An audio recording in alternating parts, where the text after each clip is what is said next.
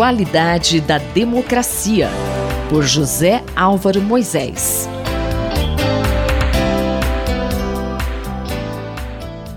Professor Álvaro Moisés, muito bom dia.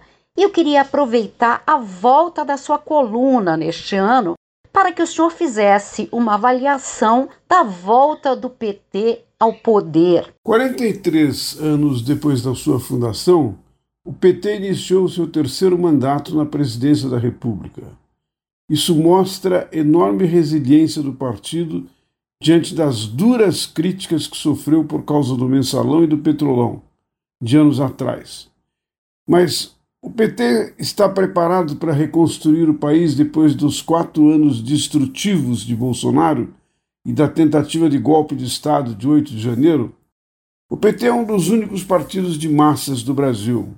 Diferente de boa parte dos demais partidos, nasceu de baixo para cima, invertendo uma velha tendência histórica da política brasileira. Desde seu nascimento, definiu o enfrentamento das desigualdades sociais como seu grande objetivo, e ao longo do tempo logrou manter esse compromisso junto dos principais movimentos sociais do país. Um dos objetivos mais importantes da sua fundação, por sindicalistas, militantes e intelectuais, foi a formação de um partido de esquerda comprometido com a democracia. Mas algumas vezes, na prática, o PT se afastou disso. O partido sofreu derrotas importantes, teve os seus principais líderes presos por causa de, da questão da corrupção, mas soube se recuperar mantendo a imagem de que é o único grande ator que tem um compromisso com a questão social. O PT cresceu como um partido popular que, por seu compromisso original com a transformação da política, inclusive com a ideia de combater a corrupção das elites tradicionais, conseguiu o apoio, além dos setores populares, da classe média.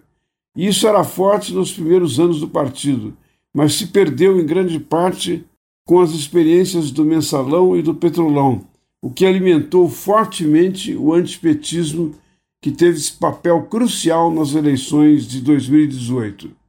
Depois o partido se recuperou em face da revogação de decisões judiciais anticonstitucionais que atingiram o ex-presidente Lula. Mais importante, diante das ameaças à democracia representadas pelo governo do ex-presidente Jair Bolsonaro, o PT assumiu parte da liderança na luta contra o golpismo e o autoritarismo dos últimos quatro anos. Isso o reaproximou dos setores da classe média que defendem a democracia. Essa reaproximação só vai durar a depender do êxito econômico do governo petista e da capacidade de incorporação política, econômica e social desses setores pelo PT. Professor, mas ainda não está claro para o país quais serão as políticas do partido para fazer a economia crescer.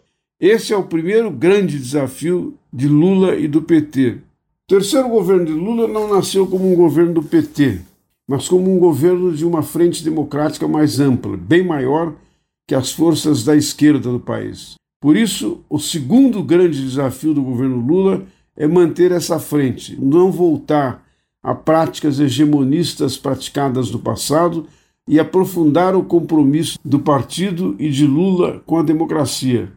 Paradoxalmente, a tentativa de golpe de Estado de 8 de janeiro criou condições favoráveis para isso. O presidente ganhou apoio de muitos setores e das principais instituições democráticas do país tem uma base importante para avançar como um governo de frente democrática, mas ainda precisa demonstrar que quer isso com toda clareza. Este foi o professor José Álvaro Moisés que conversou comigo, Márcia Avanza. A qualidade da democracia, por José Álvaro Moisés.